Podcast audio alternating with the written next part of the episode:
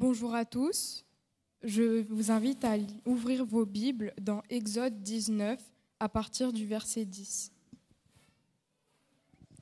Le Seigneur dit à Moïse, Va vers le peuple, consacre-le aujourd'hui et demain, qu'ils lavent leurs vêtements, qu'ils soient prêts pour le troisième jour, car le troisième jour, le Seigneur descendra sous les yeux de tout le peuple sur le mont Sinaï.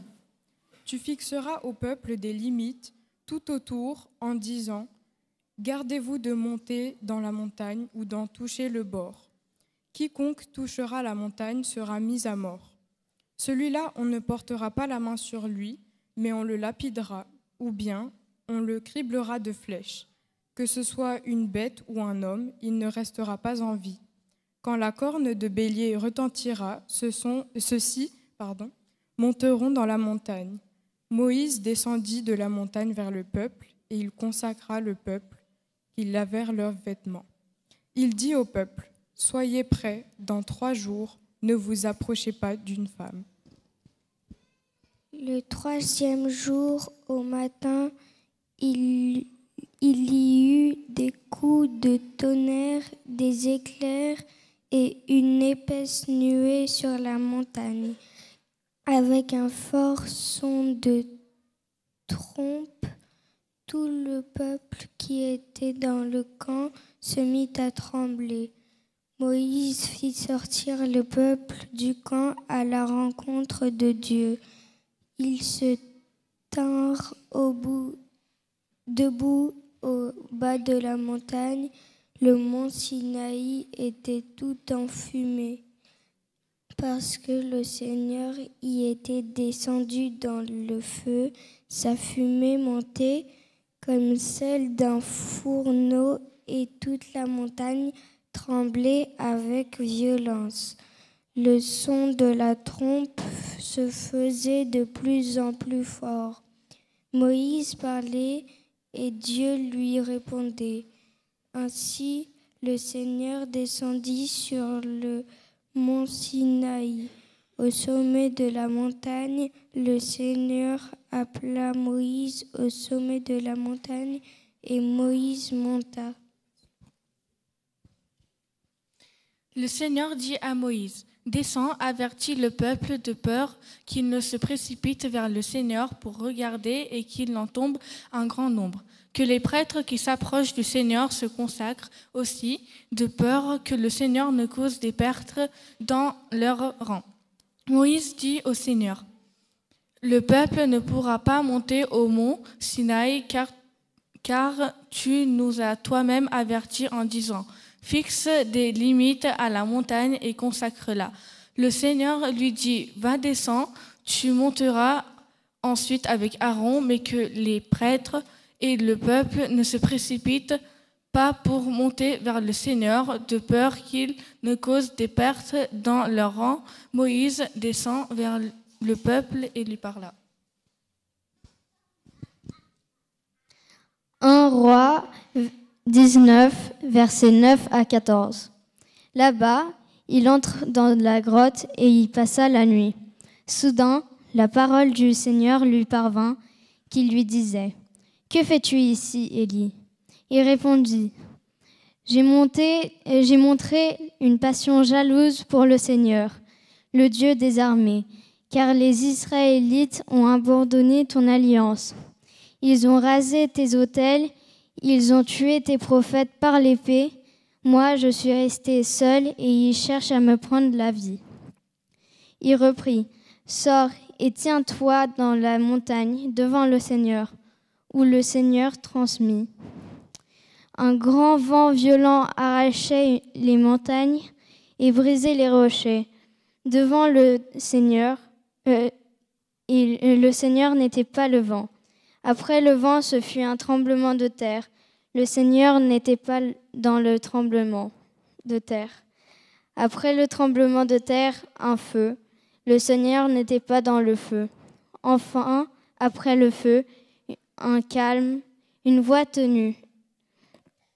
Quand Élie l'entend, il s'enveloppe le visage de son menton, sort et se teinte à l'entrée de la grotte. Soudain, une voix lui dit Que fais-tu ici, Élie? Il répondit J'ai montré une passion jalouse pour le Seigneur, le Dieu des armées, car les Israélites ont abandonné ton alliance, ils ont rasé tes autels, ils ont tué tes prophètes par l'épée. Moi, je suis resté seul et ils cherchent à me prendre la vie.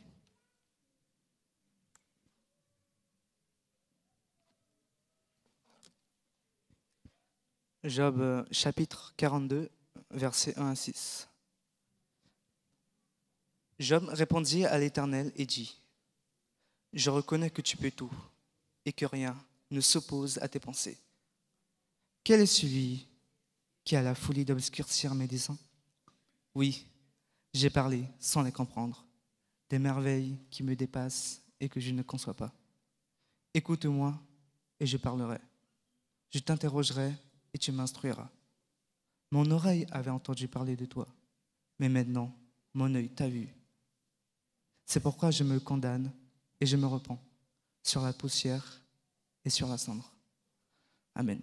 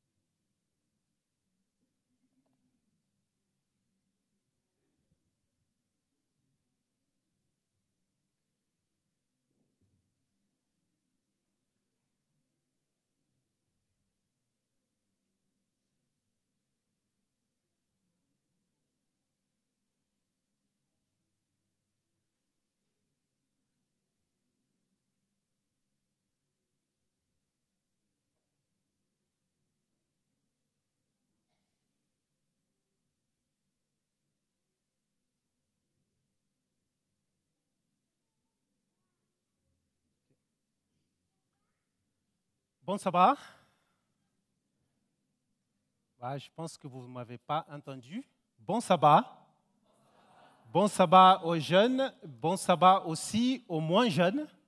Vous savez, aujourd'hui, c'est un sabbat spécial, c'est le culte Oasis. Euh, et c'est pour, pourquoi vous avez eu un programme un peu différent de ce qu'on fait d'habitude. Euh, on a vu beaucoup de jeunes qui ont participé et vous savez que les jeunes ne sont pas le futur de l'Église, mais ils sont bien le présent, parce que dans l'avenir, ils seront plus jeunes. Voilà, la jeunesse est passée. Vous êtes invités aussi aujourd'hui, tous les adultes, les moins jeunes, à se sentir jeunes, à participer aussi avec moi. Je pense que quand on m'a invité à prêcher pour les jeunes, ils ne savaient pas mon âge.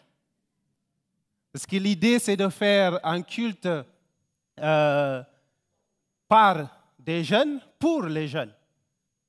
Mais là, voilà, ils se sont trompés, mais c'était trop tard pour changer d'avis.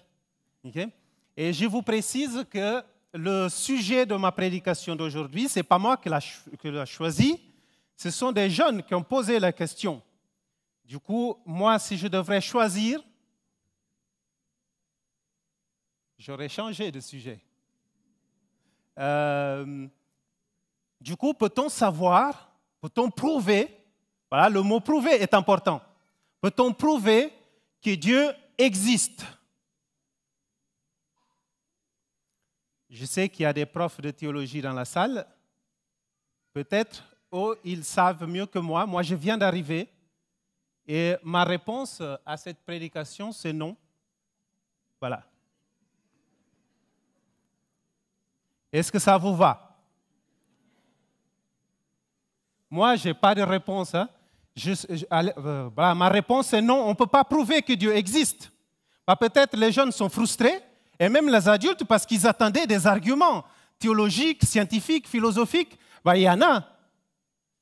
Mais on ne peut pas prouver vraiment que Dieu existe. Et je vous dis, c'est comme ça. Dans la vie, il y a des choses qu'on ne peut pas prouver du tout. Il y a beaucoup de choses qu'on constate qui existent, on connaît la réalité, mais on ne peut pas prouver. Parce que prouver quelque chose exige déjà des instruments, mais aussi des capacités. Et euh, quelquefois, c'est la capacité qui est limitée, et d'autres fois, ce sont les instruments qui n'existent pas. Du coup, on ne peut pas prouver que Dieu existe, par exemple. Vous savez, il y a des réalités qui sont, on les constate, on accepte, accepte, elles sont acceptées par tous, mais impossible de prouver, impossible de démontrer, par les deux raisons que je vous ai montrées.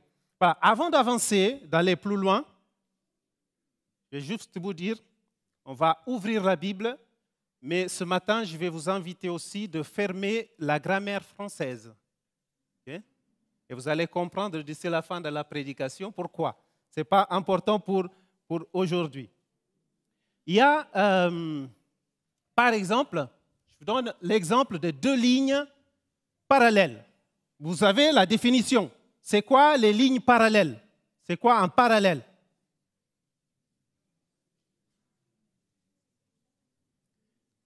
Si vous regardez bien là, vous, vous avez la définition. C'est quoi une ligne parallèle?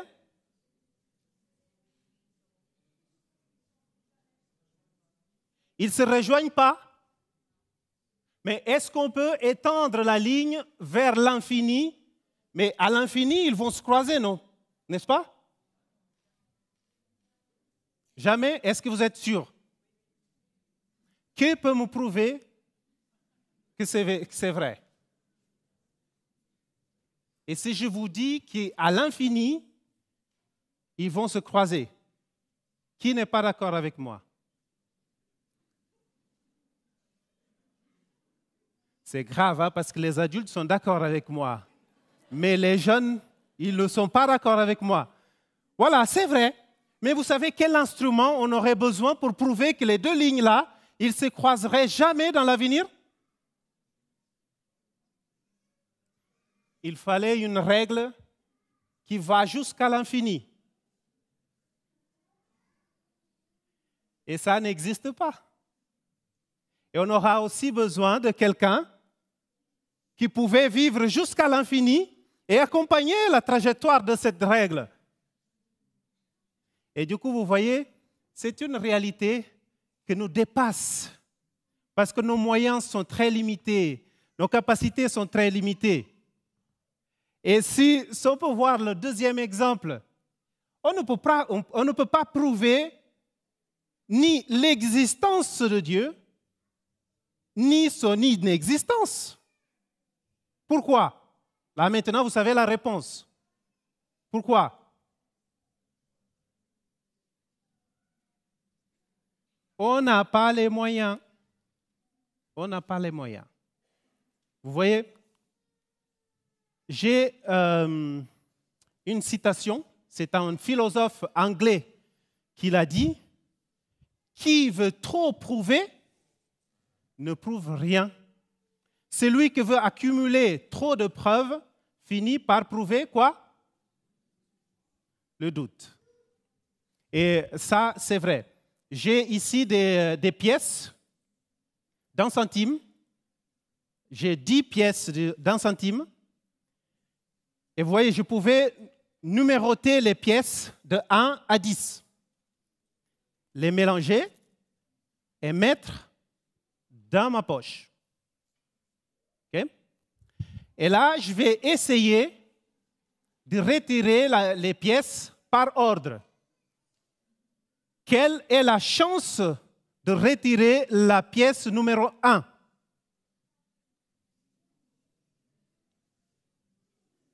C'est 1 sur 10. OK? Ah, C'est facile, hein? J'ai réussi.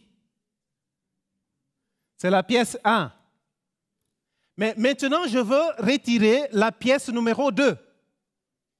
Quelle est la probabilité que ça arrive? Vous savez, vous qui étudiez la mathématique, les spécialistes du maths, c'est combien? 1 sur 100. c'est moins facile, je pense. Maintenant, qui pense, mais j'ai réussi, hein? Je n'ai pas mis les numéros en fait. Plus simple.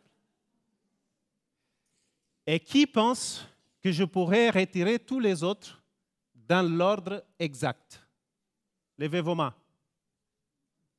Personne ne me fait confiance? C'est la, la probabilité que ça arrive, c'est 1 sur 10 milliards. C'est impossible. Vous voyez? Et on est en train de parler de 10 pièces. Mais c'est vraiment impossible que ça arrive, sauf par magie ou par euh, miracle. Et vous savez, c'est comme ça. Quand, on, quand on, on pose la question, peut-on savoir que Dieu existe? Il faut savoir que la Bible simplement dit Dieu existe.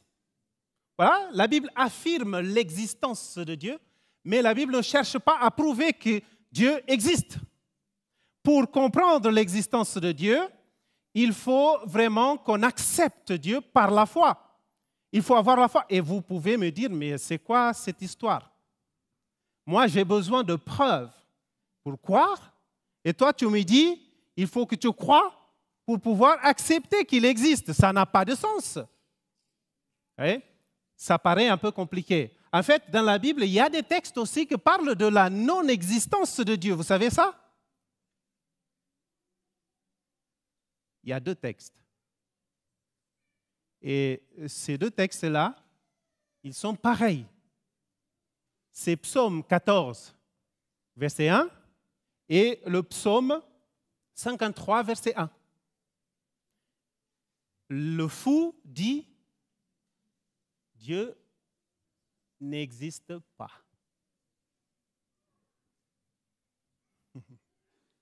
Et c'est intéressant, je vous invite à lire ce texte-là, parce qu'on constate euh, tout de suite que le fou, c'est pas celui qui, doute de l'existence de Dieu, mais c'est vraiment celui qui vit comme si Dieu n'existait pas. C'est celui qui veut échapper à des règles, des lois, des, euh, des instructions. C'est lui qui veut maîtriser sa vie, faire tout ce qu'il veut, comme il veut. Et c'est ça que la Bible appelle Naval, le fou. C'est lui qui ne, ne veut pas entendre que Dieu existe parce que vraiment ça lui arrange. Si Dieu n'existe pas, la Bible n'existe pas, n'est pas vrai. Si la Bible n'existe pas ou n'est pas vrai, euh, les lois n'ont pas de valeur, il n'y a pas de moralité, je peux faire tout ce que je veux. Voilà, ça me rend service. C'est pour ça que la Bible va montrer, ces gens-là va les présenter comme des fous. En fait, la Bible nous invite à venir vers Dieu, mais avec la foi. La foi, ce n'est pas vraiment une croyance. La foi dans la Bible n'est pas quelque chose qui n'est pas consistante, n'est pas quelque chose qui est légère.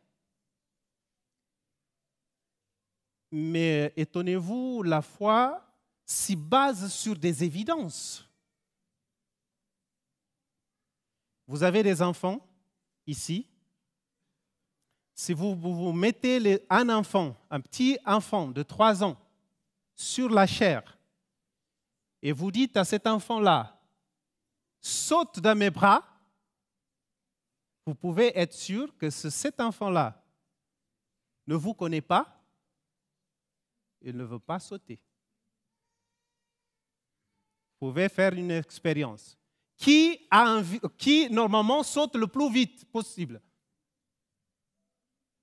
Nos enfants. Mais si vous n'avez pas laissé l'enfant tomber une fois, parce que la deuxième fois, il ne va pas sauter. Il va réfléchir avant. Et c'est ça que la Bible dit. Or, sans la foi, il est impossible de le plaire. Celui qui s'approche de Dieu doit croire que celui, celui-ci est.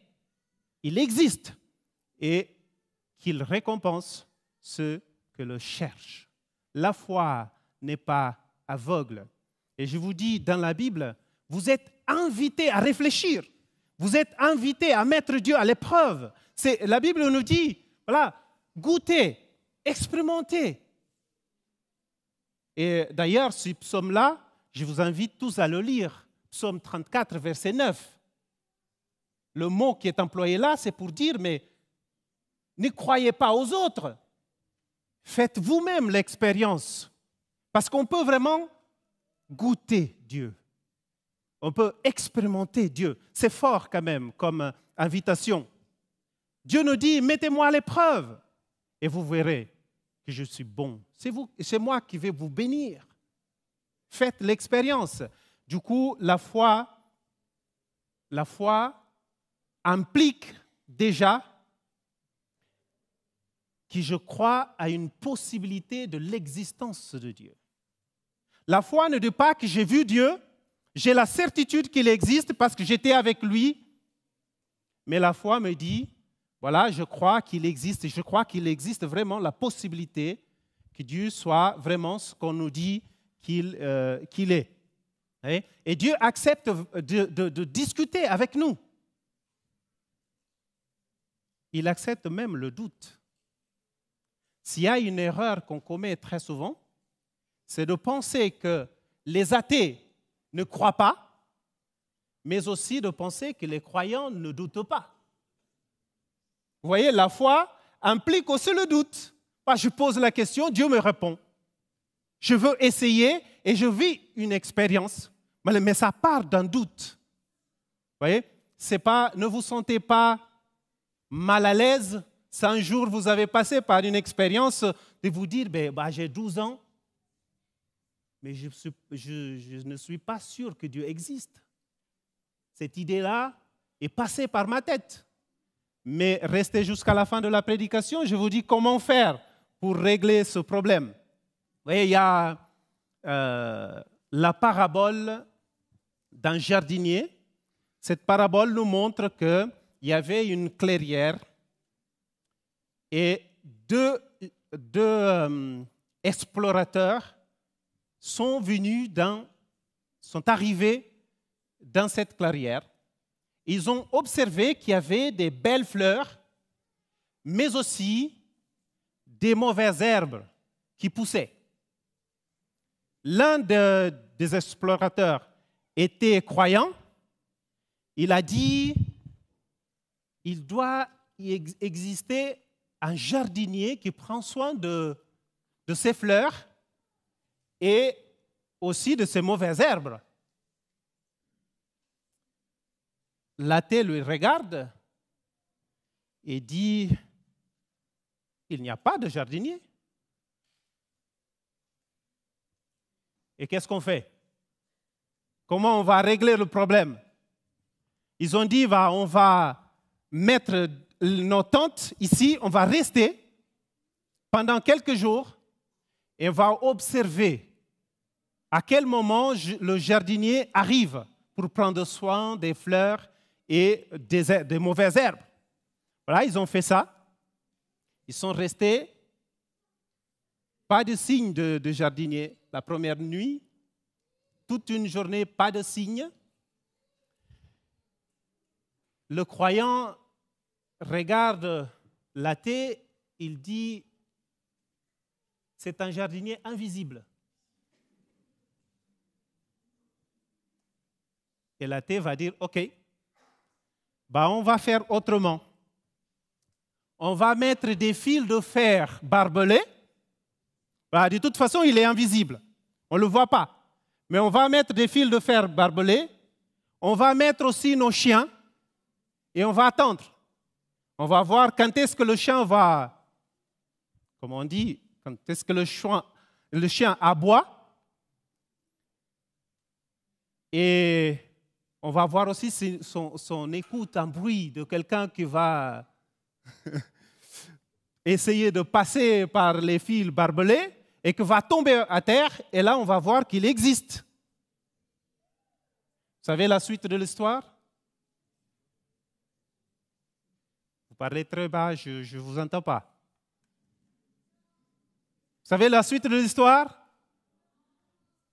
Aucun jardinier n'est arrivé. Comment faire? Je sais qu'à ce moment-là, vous êtes en train de souffrir. Parce que vous êtes à la place du croyant et vous vous dites, mais comment je vais expliquer à un athée, à un, non-croyant, qui, euh, voilà, ce jardinier-là invisible, euh, au final, il n'est pas arrivé, mais euh, moi, j'ai la conviction qu'il existe. Moi, je sais qu'il existe. Mais j'aurais besoin de, de preuves. Voilà, si vous êtes croyant, Prenez vos Bibles. Et dans la Bible, dans le psaume 19, verset 2, il est dit, le ciel raconte la gloire de Dieu.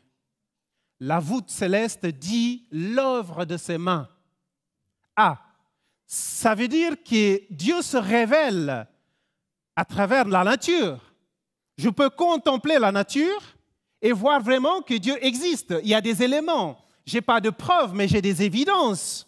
J'ai quelque chose qui peut montrer que réellement Dieu existe. Et moi, j'ai fait l'effort, bah, ce n'est pas ma spécialité, mais j'ai fait l'effort de vous montrer quelques exemples pour voir si vous êtes d'accord avec moi. Parce qu'il y a des choses qui me dépassent, mais je les trouve quand même euh, des choses intéressantes, frappantes et qui nous aident à croire à un Dieu comme la Bible le présente.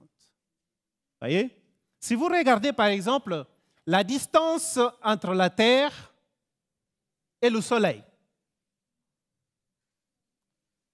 quand on étudie, quand on est à l'école, on nous dit que la distance est d'une unité astronomique. Ça veut dire quoi? Vous avez les chiffres. Voyez? 150 millions de kilomètres. C'est beaucoup quand même. Mais on va essayer de faire autrement. On va essayer de, distancer, d'éloigner le soleil de la Terre. Juste un petit peu. Qu'est-ce que vous croyez qui arrive? Est-ce que ça change quelque chose? Hein? Oui? Qu'est-ce que change? S'en éloigne le soleil de la terre, juste un tout petit peu, voilà, la terre devient froide. Vous savez que la température de la surface du soleil, c'est de 12 000 degrés. Et si ça réduit, la terre devient froide et on ne peut pas habiter sur cette terre. Mais essayons de rapprocher un peu plus le soleil de la terre. Vous voyez, on aura aussi un problème. Tout le monde sera carbonisé. Voilà. C'est impossible de toucher à cette, euh, cette loi qu'on trouve déjà dans la nature. Voyez par exemple le mouvement de la Terre, la rotation de la Terre autour de son, axe, son propre axe. Ça, ça se fait dans une vitesse de 1600 km heure. Essayons de réduire la vitesse de la rotation de la Terre. Qu'est-ce qui arrive? Voyez, on a une journée de 24 heures et sans réduire le mouvement de la Terre, la vitesse, qu'est-ce qui arrive? On aura des journées trop, trop longues et des nuits aussi trop longue. Et qu'est-ce que peut arriver? Ce n'est pas possible d'avoir de la végétation. Impossible. Les plantes, soit ils vont être brûlées pendant la période où le soleil brille, soit ils sont gelés quand il n'y a pas de soleil. Dieu a tout fait et vous avez le, récit de, la Genèse, même si c'est bref, ce n'est pas complet, vous savez que vraiment euh, Dieu a agi, il a fait les choses d'une manière incroyable. Vous savez aussi la distance entre la Lune et la Terre, ça influence aussi les marées. Et si vous avez, euh, là par exemple, si vous augmentez un peu plus la distance entre la Lune et la Terre, et vous avez ici un déséquilibre aussi dans les marais, et la terre serait pleine d'eau. Impossible de vivre sur cette terre. Et je pourrais multiplier des, exemples voilà, sur la taille aussi de la terre. Voilà, c'est juste la bonne taille pour qu'on puisse avoir la gravité nécessaire pour habiter sur cette terre. C'est pourquoi on cherche des vies ailleurs. Mais il n'y a pas de conditions pour les vies. voilà, on commence à voir quelques pistes, mais euh, pour l'instant, on est en train de, de chercher. Et je vous dis, il y a un jardinier. Moi, quand je regarde tout ça, je regarde l'ordre qui existe. Quand je regarde l'intention qui existe dans la création, moi, je peux vous dire, moi, je crois qu'il a un jardinier. Mais est-ce que je peux dire que ce jardinier-là, il est invisible? Est-ce qu'on peut voir ce jardinier? Qui, pense qu'on peut voir ce jardinier? Personne, ni les jeunes, ni les adultes. ne peut pas voir. Dieu se présente dans la Bible comme un Dieu qui se révèle. Et c'est pourquoi on a lu tout à l'heure le récit. Moïse a rencontré Dieu. Et euh, cette rencontre, c'était une rencontre spéciale. Si vous prenez Exode chapitre 19, à partir du verset 16, le troisième jour au matin, il y eut des coups de tonnerre, des éclairs et une épaisse nuée sur la montagne, avec un fort son de trompe. Tout le peuple qui était dans le champ, dans le camp, se mit à trembler. Moïse fit sortir le peuple du camp à la rencontre de Dieu. Ils s'étinrent debout au bas de la montagne. Le mont Sinaï était tout enfumé parce que le Seigneur y était descendu dans le feu. Sa fumée montait comme celle d'un fourneau et toute la montagne tremblait avec violence. Ça, c'est Moïse. Hein. Moïse a eu cette rencontre avec Dieu. Mais là, vous êtes en train de dire, mais euh, moi, j'aimerais bien avoir cette rencontre-là avec Dieu. Bah, Moïse l'a eu, bah, c'est bien, je le crois, mais moi, je veux bien faire mon expérience. Et en plus, faire une expérience de ce genre-là, avec des manifestations surnaturelles, des feux et tout ça, c'est extraordinaire. Mais est-ce que quelqu'un peut lever la main qui a déjà vécu cette expérience de cette manière? Qui est monté un jour sur le Salève et a vu le feu? Personne? Personne? On peut se dire peut-être que Dieu se manifeste autrement. Et euh, voilà, ça me fait penser à un roi, chapitre 19 aussi, mais au verset 12. On va voir le verset 10, 11, 11. Là, c'est Élie qui rencontre Dieu. Il reprit Sors et tiens-toi dans la montagne devant le Seigneur. Or le Seigneur passait. Un grand vent violent arrachait les montagnes et brisait les rochers devant le Seigneur. Le Seigneur n'était pas dans le vent. Ah. Après le vent, ce fut un tremblement de terre. Le Seigneur n'était pas dans le tremblement de terre. Après le tremblement de terre, quoi? Un feu, comme au mont Sinaï mais le Seigneur n'était pas dans le feu. Ah, ça veut dire que Dieu ne se manifeste pas de la même manière à chaque fois. Il a une autre manière de se manifester. Enfin, après le feu, un calme, une voix tenue. Quand Élie l'entendit, il s'enveloppa le visage de son manteau, sortit et s'étend à l'entrée de la grotte. Soudain, une voix lui dit, Qui fais-tu ici, Élie? Il ne faut pas s'attendre à une manifestation surnaturelle à chaque fois. Parce que Dieu se manifeste d'une manière ordinaire. Il se manifeste en fait tous les jours. Et on peut, nous, faire cette expérience. On peut goûter Dieu. On peut mettre Dieu à l'épreuve, à l'épreuve et vivre cette expérience avec Dieu. Et ce n'est pas juste pour les jeunes. Je vais terminer la prédication avec cette histoire. J'étais, je participais dans une mission pendant l'été au Portugal. Et vous savez, cette mission s'appelait l'Impact. Et c'est organisé par les jeunes pour une communauté. On choisissait un endroit où faire de l'évangélisation.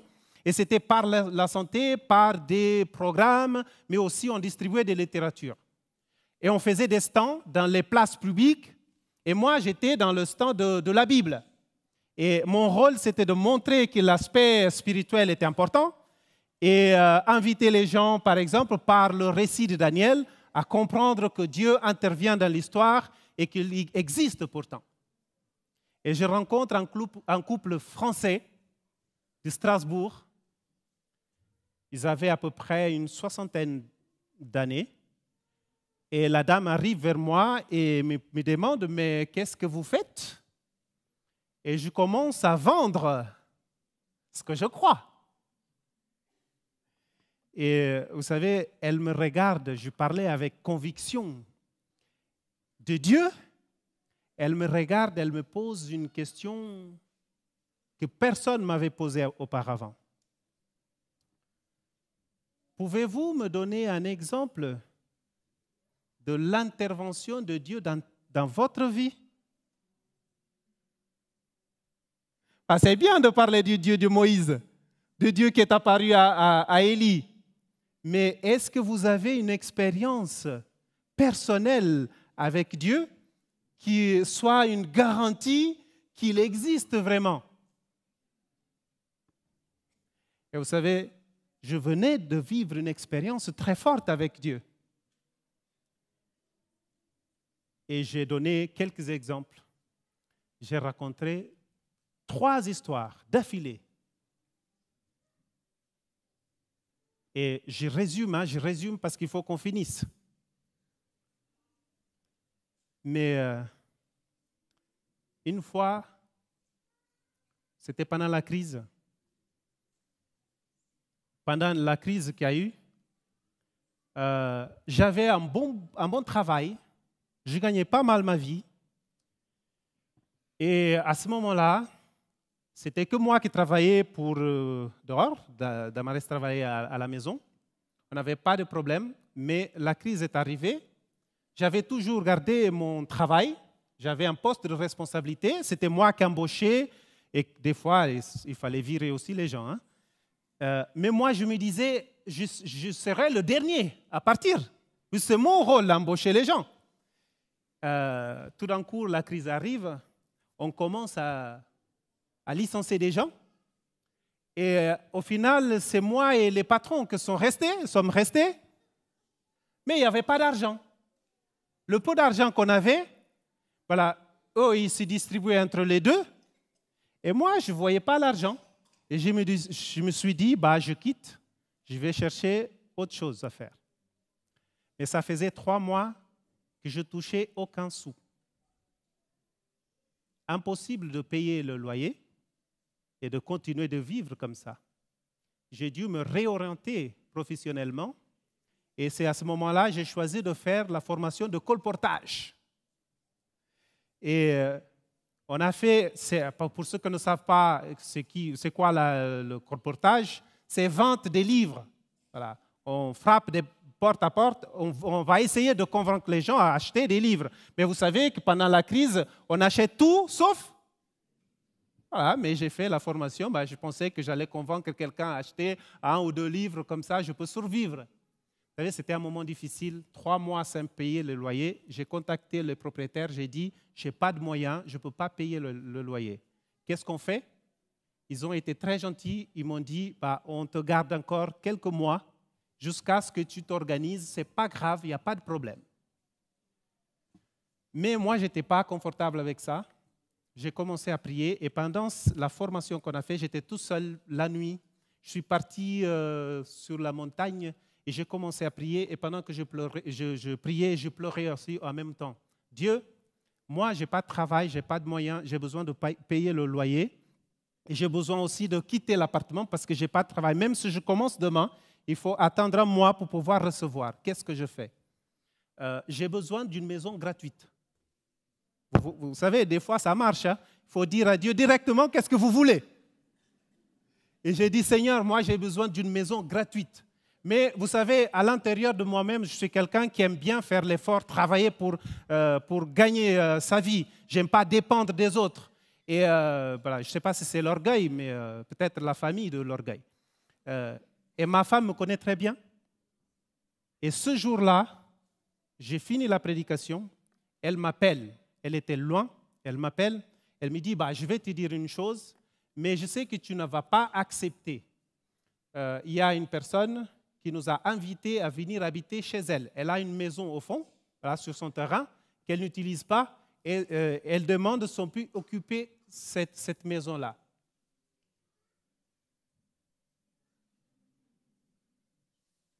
J'ai dit, moi, je n'ai pas vu le feu sur le, le Sinaï.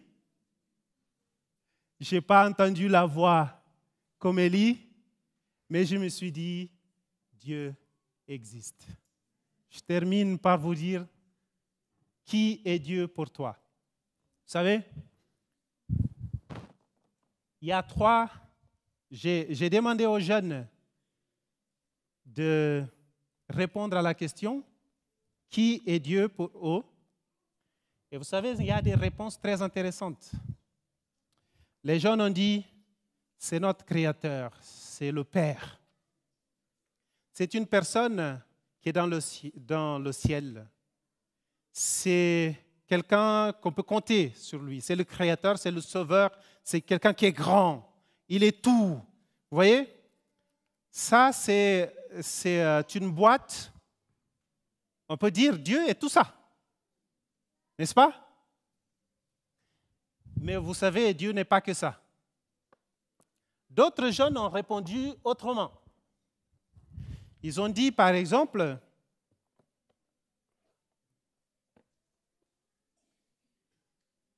ça, je ne sais pas si je dois lire, Dieu est un magicien. Pour moi, il est un magicien. Voilà, peut-être il parle, il pense à un miracle. Hein. C'est un enfant qui a écrit, il est mon sauveur, il est Seigneur, il est tout pour moi c'est celui qui sauve la planète. Dieu pour moi, c'est un Père. Voyez, ça, c'est une autre boîte. On peut aussi penser que Dieu est tout ça. Mais il y en a d'autres qui ont dit non, Dieu n'est pas ça. Dieu ne rentre pas dans, cette boîte, elle est trop petite. Je préfère un Dieu beaucoup plus grand que, ce qu'on a montré là. Si j'arrive à ouvrir la boîte, je peux vous dire qu'est-ce que les jeunes euh, ont dit. Et j'ai apprécié, j'ai regroupé par catégorie. Hein. Et là, j'ai quelqu'un qui dit Dieu est mon ami. Dieu est mon ami. Dieu est mon ami. Dieu, c'est quelqu'un qui nous aide dans n'importe quelle circonstance. Vous savez, Dieu est mon confident. Moi, je peux tout lui dire, mais en même temps, c'est lui que euh, je peux avoir totale confiance en lui voyez, ça, ce n'est pas vraiment quelqu'un qui attend un miracle extraordinaire, mais c'est quelqu'un qui a fait l'expérience. Vous voyez, ça, c'est les jeunes. Ils ont vu Dieu, ils ont vécu avec Dieu, ils ont goûté, ils ont goûté Dieu, ils ont mis Dieu à l'épreuve, et comme ça, ils peuvent dire ça. Et cette expérience-là, vous pouvez le faire à n'importe quel âge.